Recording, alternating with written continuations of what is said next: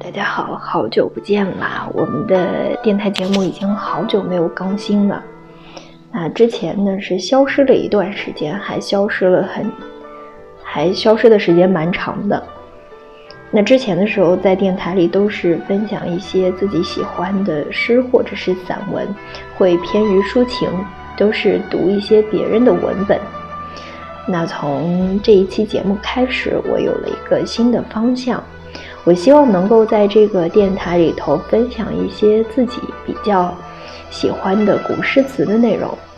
我平时呢，其实读的诗词不多，但是有收集到一些比较有趣的东西。呃，所以从这一期节目开始，以后的节目当中，我会分享一些有关古诗词的内容。那从这一期开始。我们先说的是关于苏轼的比较有趣的一组诗。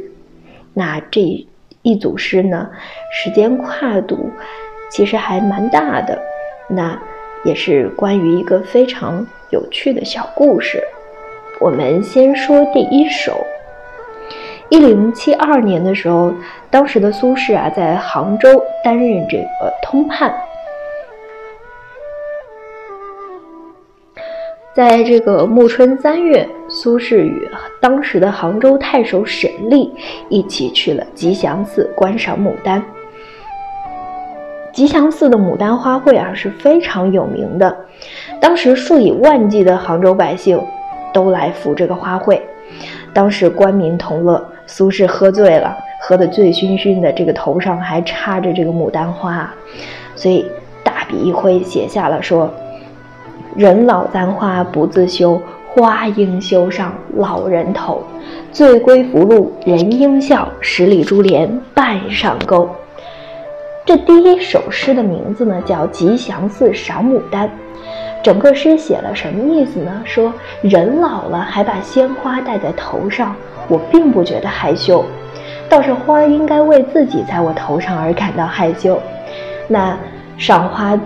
醉醺醺的归来的时候啊，这个路人都哄堂大笑，十里长街上的老百姓都把自己家的帘儿打起来，走出门来看看这位醉醺醺的大官儿。在这个春风浩荡、春光明媚的日子里，苏轼突然觉得自己老了，但是他真的老了吗？其实并没有，当时的他只有三十七岁。一年之后，也就是一零七三年。又是一个春天，他出差回到杭州的时候，就赶忙跑到这个吉祥寺，去再一次看牡丹花。但是当时春天快过去了，花儿也快谢了。这个时候的杭州太守已经不是去年的沈立，沈立接到了朝廷的调令，被调到京城去做官了。那现在来的是一位新长官，叫陈树谷。陈树谷这个人呢，是一位正人君子。苏轼十分敬佩他，那两个人很快也成为了朋友。苏轼当时就写信给陈树谷，是这样说的：“说今岁东风巧剪裁，含情只待使君来。对花无信花应恨，只恐明年便不开。”这首诗的名字非常的有趣啊，叫《吉祥寺花将落而树谷不至》。苏轼告诉陈树谷啊，说牡丹再不看就没有机会了。陈树谷当时读到这首诗的时候就很开心啊，就立刻约上了苏轼，还有一大群自己的朋友，一同前往吉祥寺赏花饮酒。在酒席之上，这个苏轼也喝得越来越高兴了，花儿怎么看怎么美，所以当时又写了一首诗回赠给这个陈树谷。说：“鲜衣不用剪刀裁，国色出汗毛酒来。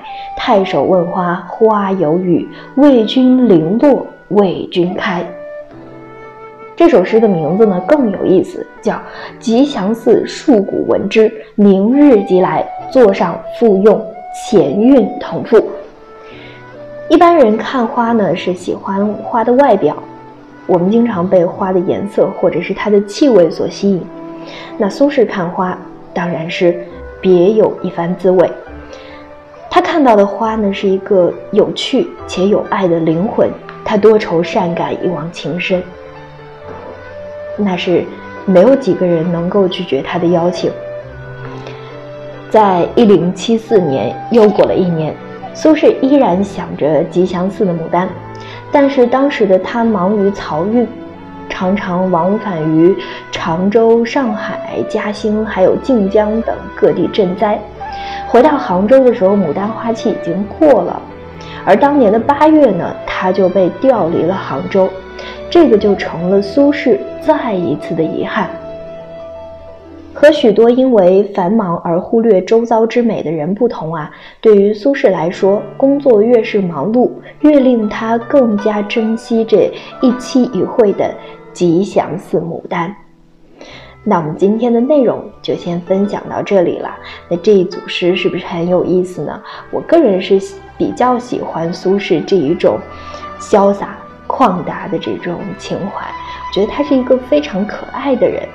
那下一期的节目当中，我们再来分享一些比较有趣的诗词和诗人、词人关于他们的故事。我们下期再会。